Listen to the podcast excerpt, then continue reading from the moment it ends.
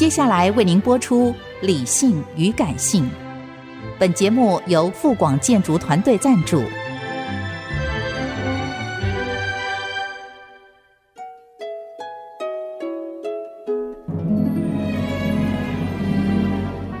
理性与感性不是天平的两端，而是一方向另一方渗透、影响，暂时取得上风的过程。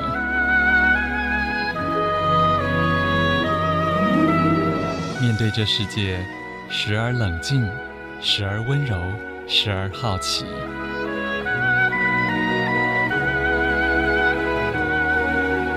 我是陈乐融，陪伴大家一起理性与感性。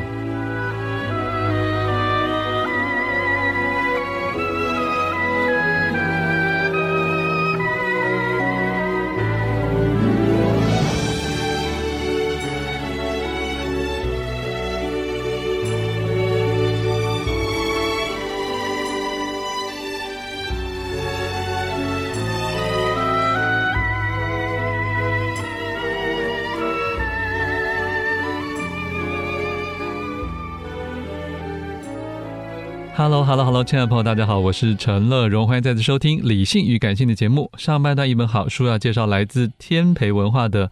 波特莱尔没有去成印度，副标题是跟着三十七位大师上路寻找灵感，这是一个世界经典文学作家的灵感之旅的一本合集啊！欢迎我们天培的编辑庄婉华，婉华你好，主持人好，各位听众大家好。是我记得你以前来都是介绍世界美食史嘛？是。然后天培又出了这一本，这里面有蛮多这个经典作家，可是当然也有一些。或许华文世界朋友，呃，不见得对人民那么熟悉的一些作家嘛，嗯，嗯，先介绍一下这个作者好了。好，那这一位作者是崔维斯艾伯洛，他自己本身其实他就是著名的作家跟评论家，嗯、然后他也曾经写过《哎，消失的地方》地图集，然后《我们爱的巴士》，可是他对于那个阅读，然后跟文学琢磨非常之深哦，所以他其他作品像《旅行者之年》，或者是更简单的。在公园散步，有围观跟宏观的来看，哎，这个写作跟生活，嗯、那这本书呢，其实也是在这样子的一个主题之下，因为我们知道作家他的写作。不会是凭空而来嘛？嗯、那当然，他可以从他的生活中截取他的写作材料。可是呢，生活当然很容易就会有点一成不变的感觉。是，因此这个时候到各处去旅行，反而就成为写作材料非常重要的一个灵感来源。那当然，就是有些作家是为了要写作去旅行，可是也有些作家其实他们的旅行并不是为了写作。但是在他们出发去旅行之后呢，却促成了他们写下他们在旅行上的所见所闻，嗯、然后也因此成为我们现在很重要的那个经典文学作品。了解，所以这里面的作家很多啊，但是你们先选了一个波特莱尔没有去成印度这一篇的篇名直接当书名啊，呃、是好像有少部分的回馈说，哎，波特莱尔是谁，对不对？我们你们当初选这一篇。主打的原因是什么？哦，因为其实波特莱尔是法国很重要的 诗人，是是是对，他写了《恶之华》这本诗集。嗯，然后因为我们之前九哥其实也出了一位那个教授，他就是有写那个波特莱尔诗集的评论。嗯嗯，那这一位诗人的诗，其实乍听好像觉得经典非常遥远，可是实际上去读了之后。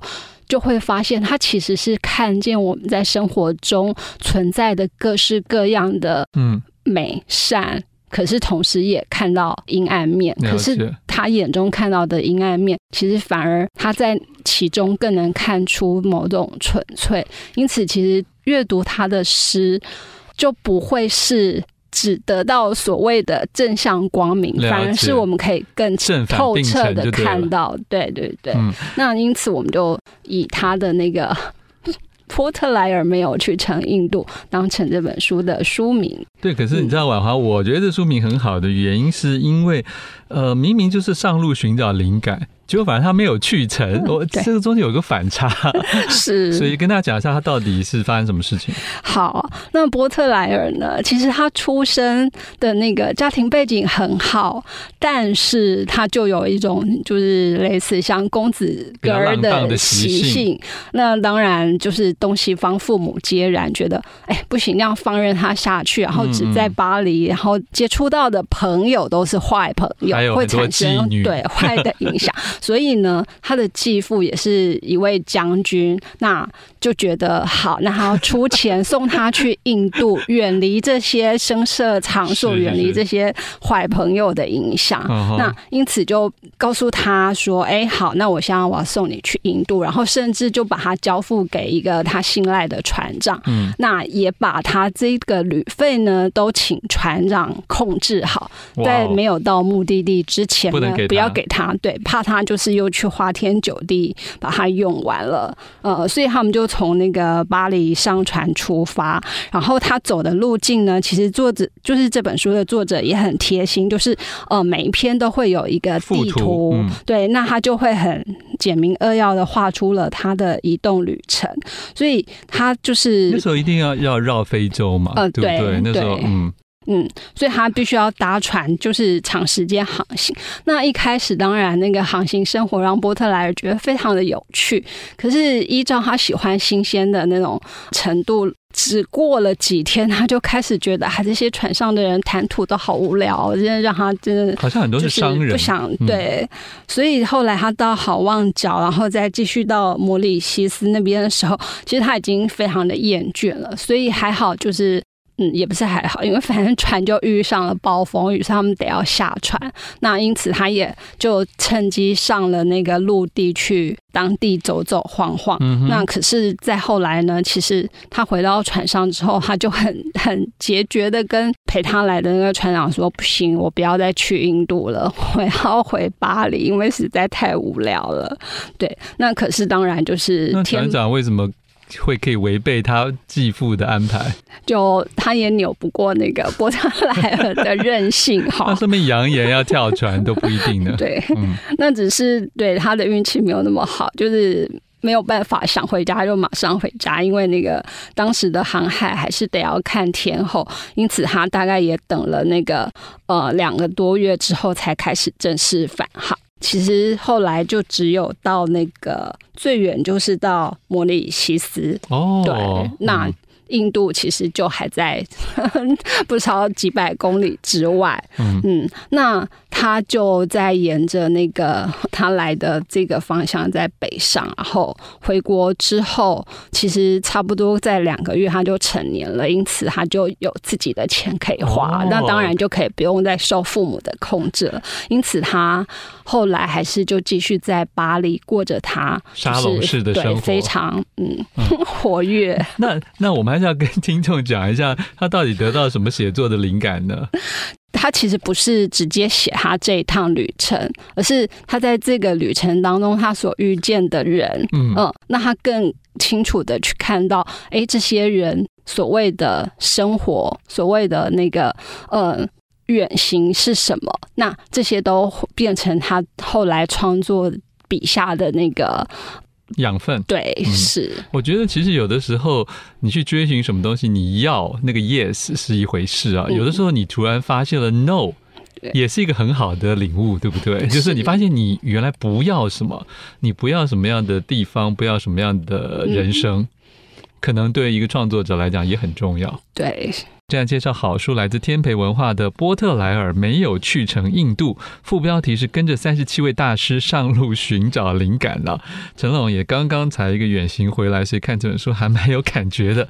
继续请我们的编辑庄婉华来再选一个世界级的文豪，他的旅程。好，那我们接下来讲赫曼·赫塞，因为我们知道他非常有名的书就是《流浪者之歌》，啊、对，而且跟印度有关，是跟印度有关，所以他去成印度了吗？没有，结果他也没有去成印度。可是他的没有去成，跟波特莱尔的原因又完全不同。嗯，嗯，嗯，因为其实他从小就受到他外祖父母跟父母的影响。嗯印度是他非常非常想要去的地方。嗯、那甚至那个他的外祖父还能够编纂当地三十多种语言的那个文法书哦。哦，对，所以其实当那个赫塞他那个婚姻不顺的时候，他要离开欧洲，他就决定他一定要去印度。应该说他对东方啦，对东方文明有一个向往。是，嗯嗯，那当然他的确有就有像他外祖父那样子的那个，就是喜欢旅行冒险的特质。可是呢，他跟他的那个先人最大的差异就是他没有对于热带气候的耐受力，也就是那里的气候酷热难当，然后那个船上的食物呢，就是也不合他胃口，所以他其实其实他这里写说主要是英国式的食物，哎，对，就对德国人就不适应，然后对他还严重的腹泻，然后又失眠，然后那个。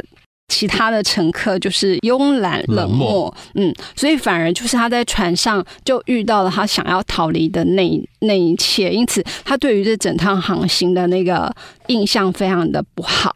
可是他后来还是继续往东行，那他先到了那个马来西亚槟城。哎，他略过了印度，哎，他没有真的去登陆，他就反而往东南亚走。对，因为他就是也是害怕印度刚刚讲的那种气候，然后还有印度当时有很多像疟疾、痢疾这些疾病。哦、那他因为在船上，其实他就已经是腹泻，已经那个失眠等等，他。可能自觉他的身体就是受不了，对，所以他后来反正就是继续往南，因为至少在海上的那个气候会比较舒服，嗯，可是实际上。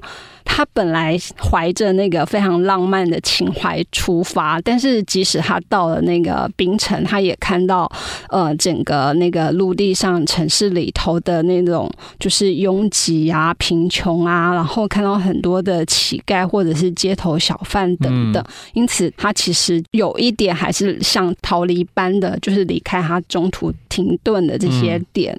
那等到它更接近那个热带的时候，那种绿色藤蔓啊，然后昆虫啊，再加上那个真的有感染力极，使它整个心神涣散。对，所以他其实后来就是没有按照他的计划去了他想要去的什么有佛陀牙齿的佛牙寺。嗯，可是，但是他去了从马来西亚又去了印尼，然后又去了斯里兰卡，对，都去了。对，所以他。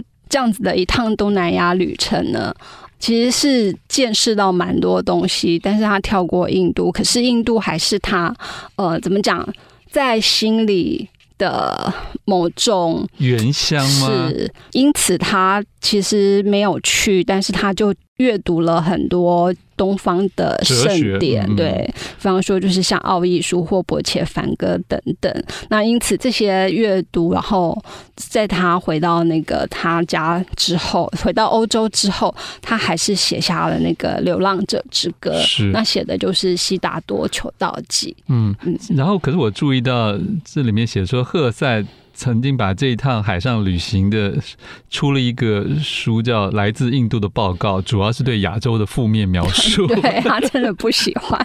所以你会不会觉得，有的时候文豪出去一趟旅行之后，他不见得喜欢那个旅行？呃，是，对，也就是他也许喜欢当地的传统文化、精神面的，嗯啊，但他不喜欢现实面的那个国家。对，因为呃，以前就是我们现在已经太习惯。那个接收来自各地的的讯息嘛，甚至会有即时影像可以看到。可是对他们来讲，他们都是透过书上的描述，因此在文字中阅读到的，可能其他人都是经过美化，或者是通常只留下最美好的记忆。而且，伯爵梵歌的时代根本也不是后来 那时候印度的生活哈，所以那那真的只是一个古文明的一个一个我们说是精髓而已了。是，所以那样子大的落差，可能也让他们就是更。提笔写下这些，所以有时候只要读书就好了。好，我们赶快把握时间再讲最后一一个作家康拉德。嗯，呃，好，黑暗之心的作者。康拉德算德国小说家，不过他其实是生于波兰。嗯，对。那他一开始呢，其实也跟我们刚刚讲的一样，他小时候就很喜欢看那个航海冒险流行小说，嗯、所以他十六岁就出海去当水手，走遍全世界。哦、那他的梦想之地就不是印度，他的梦想之地是西非。因此，他有一次接到那个临时的任务，就是一艘船的船长。就是跟当地人打架死了，所以需要一个人来那个接替他的职务。对，那康拉德觉得啊，这真是求之不得的那个机遇，所以他。当然就是他签了个三年的约，嗯，对。可是实际上后来他只做了六个月，就已经对他的身心留下不可磨灭的影响。你看他明明已经是水手，他已经比前两个文人比较强壮了，结果他也还是受不了以前的那个海上远程旅行。对，可是其实更直接的是，他到了那个西非之后，那他在眼前所见的其实都是蛮残忍的事情。嗯，嗯，那除了那个一样是那个。呃，路程艰难，然后因为他们沿着那个刚果河无法航行的时候，他们还是必须要徒步，因此他走在那个原始未开发的路径，所以还是会遇到很多烈日跟蚊子，是很可怕。是后来当他看到哎，在那边，然后他们为了要开垦或者是采狩猎、采矿、狩猎等等，嗯，那。因为就欧洲人对他们的殖民了，呃，因此他看到眼前这些残酷的景象，反而让他的心就是更加沉重。那跟他们一起去的人，就是其中像有一位，就是有留下姓名来，叫做乔治·安托万·克莱因，因为这个后来是成为他笔下《黑暗之心》里头一个可怕的象牙贸易商库尔兹的原型。嗯哼嗯，对，他就是死于那个热带丛林病。那康拉德自己以后来其实也感染了那个疟疾跟痢疾的病倒，因此他到那个就是六个月最后一次弃船航程之后，他就辞职了。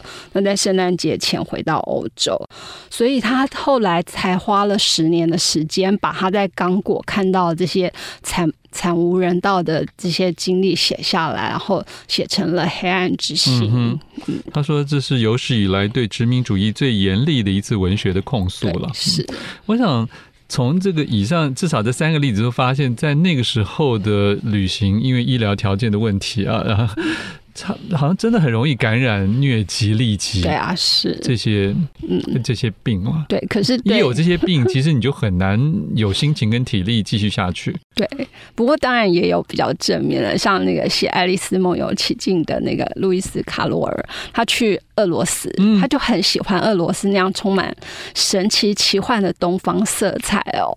所以，当我们读《爱丽丝梦游奇境》的时候，我们可能以为它是凭空创造出来的世界，嗯、可是实际上，在他死后出版的关于他是俄罗斯游记，嗯、我们就可以互相对照出，哦，原来这个爱丽丝对是他在他对俄罗斯莫斯科那边的那个美丽缤纷的印象。好，很好，请大家自己来参考这本天培文化的新书《波特莱尔没有去成印度》，跟着三十七位大师上路寻找灵感。谢谢婉华。好，谢谢。